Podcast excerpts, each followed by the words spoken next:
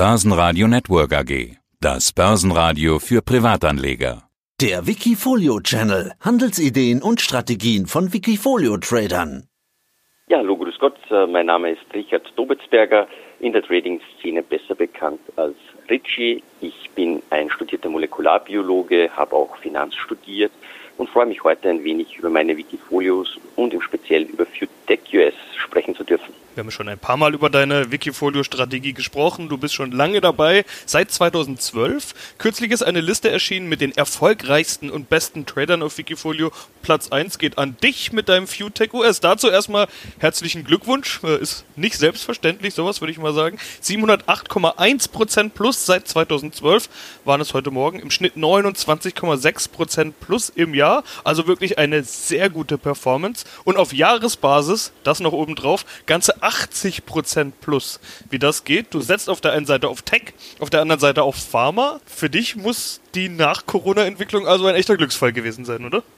Naja, wenn man es jetzt rein von den Wikifolios ansieht und von den Trading-Entscheidungen, glaube ich, haben mir da so einige Sachen natürlich in die Hände gespielt. Einerseits natürlich, dass Technologiewerte per se sehr gut gelaufen sind und äh, FewTech US ja ein Wikifolio ist, das potenzielle Zukunftstechnologien beinhaltet und natürlich auch das Hintergrundwissen und die Basis äh, von der pharmazeutischen Industrie. Und auch hier hat sich ja sehr, sehr viel getan, wenn man eben zum Beispiel die Impfstoffentwickler ansieht.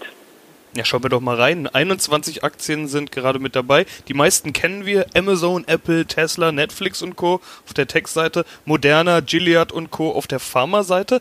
Moderna mit 7,2% die größte Position im Depot, gefolgt von PayPal mit 7 und Amazon mit 5. Hab mich gefragt, bleibt man mit den großen Playern eigentlich doch nach wie vor am besten aufgestellt?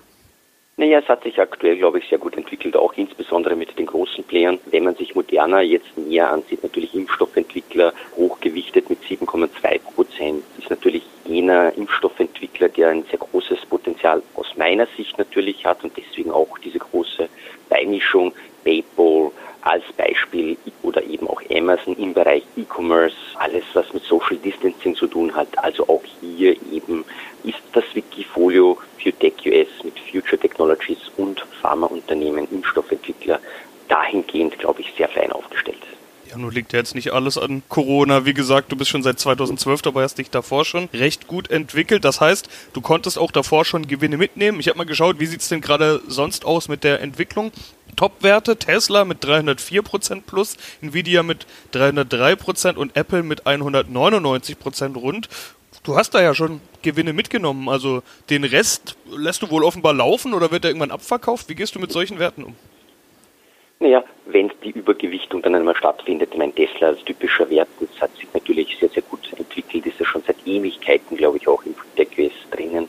Natürlich, hier wird dann auch abverkauft, hin und wieder auch wieder hinzugekauft, je nachdem, wie sich eben auch mein persönliches Risikomanagementsystem, das Ampelsystem entwickelt.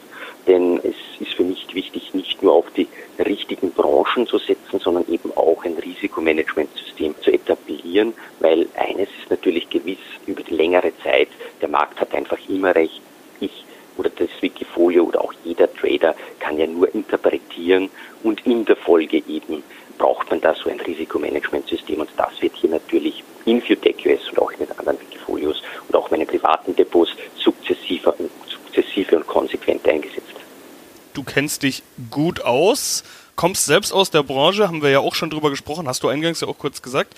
Wir hatten in der Vergangenheit auch schon mal über diese Corona-Impfstoff-Spekulation gesprochen. Kann man da denn auch jetzt noch mitmachen? Wir wissen ja nicht, wer am Schluss der Gewinner ist. Und zweitens, die Frage stelle ich gleich noch dazu, wird das überhaupt so eine Winner-Takes-it-all-Situation? Ja, aktuell sieht es so aus, dass natürlich hier mehrere Player gute Chancen haben, sich Contracts, Kontrakte schon äh, gesichert haben im Falle einer positiven Impfstoffentwicklung. Moderna eben einer dieser. Der Winner takes it all würde ich, glaube ich, eher nicht sagen, sondern es wird schon auch eine Aufsplittung geben. Man wird sich diesen großen Kuchen teilen. Was aber der Fall sein könnte, ist insbesondere, dass eben der Gewinner als erster am Kuchen wegnascht und dieser Kuchen hoffentlich ja dann kleiner wird, da es ja dann auch weniger Infekte gibt, beziehungsweise natürlich hier dann mal durchgeimpft werden muss und äh, deswegen spielt hier, glaube ich, die Komponente Zeit auch eine ganz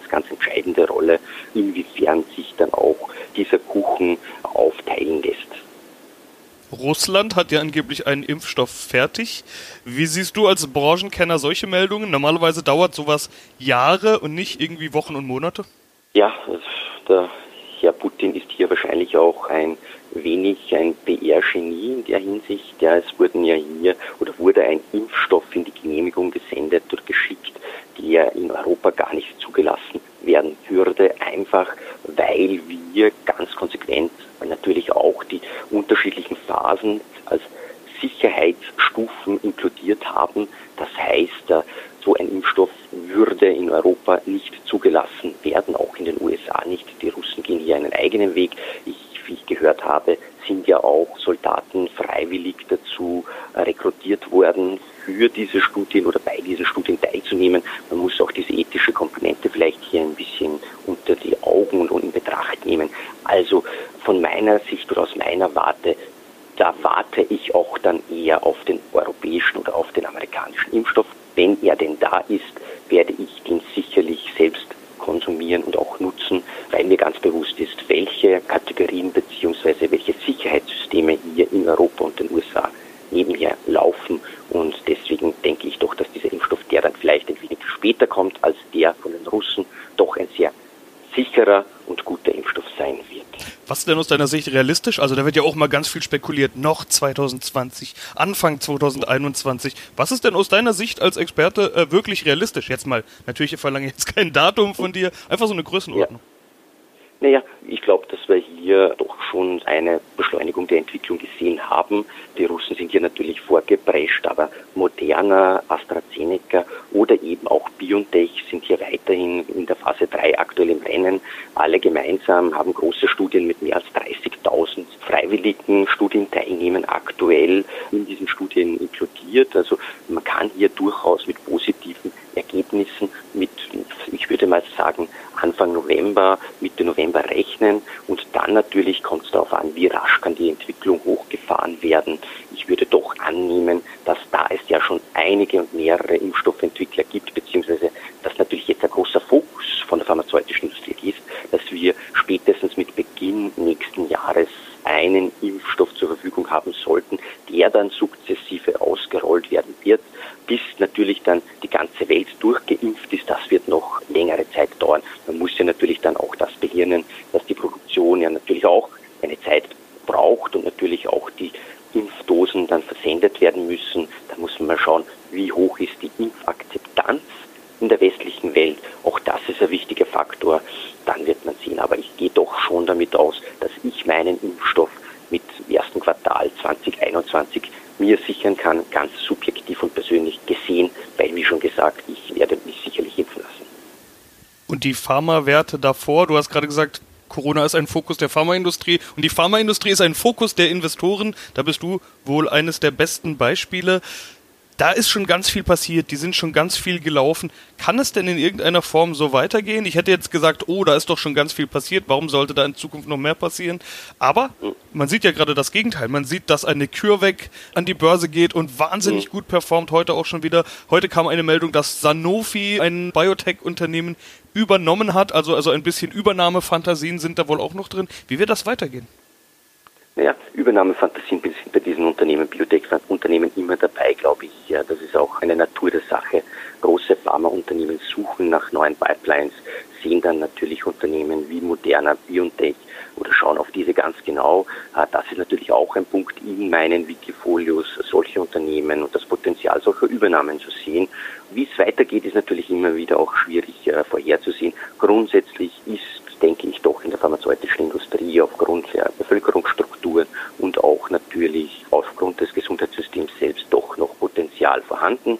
Wie auch immer, man kann hier natürlich sich nie sicher sein und auch hier ist es wieder so ein Risikomanagementsystem, ein Stop-Loss, wie es bei mir im Speziellen ist, ist hier eben obligatorisch und ein Must-Have und äh, so gehe ich hier auch vor. Und auch wenn ich denke oder persönlich der Meinung bin, dass Unternehmen sich positiv entwickeln können, habe ich doch immer auch diesen Sicherheitsgedanken mit inkludiert. Und äh, wie gesagt, das ist, glaube ich, auch ein Erfolgsrezept von FuTech US und den Wikifolios.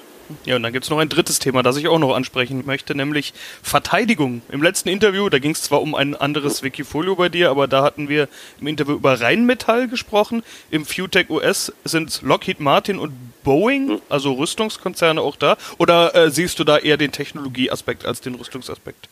Da sehe ich doch sehr den Technologieaspekt. Wie gesagt, Rüstungsunternehmen, Verteidigungsindustrie ist ja oft so, die beschäftigen sich allgemein mit der Hochtechnologie, mit hochtechnologischen Lösungen. Auch hier ist es so, Boeing ist natürlich oder Lockheed Martin sind Unternehmen in der Verteidigungsindustrie. Doch kommen auch hier immer wieder neue Ideen im Zusammenhang mit Raumfahrt. Wenn man Boeing jetzt heranzieht und das ist oder eben der normale zivile Luftverkehr, das ist doch auch ein Fokus hier, dieser technologische Blickwinkel in diesen Unternehmen.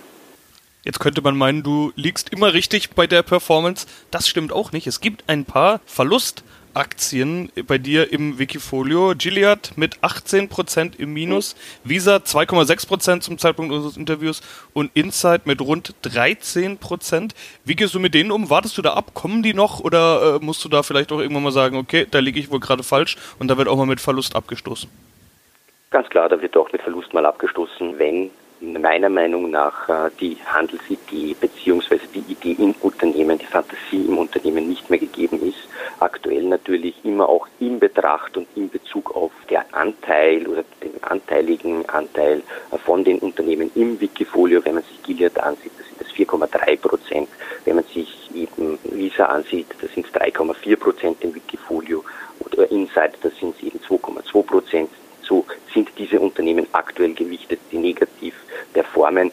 Das schaut man sich natürlich dann auch genauer an in der Folge. Aber das ist natürlich auch das Schöne in so einem großen Portfolio, in einem Depot wie für TechUS, wo eben 21 unterschiedliche Unternehmen drinnen sind.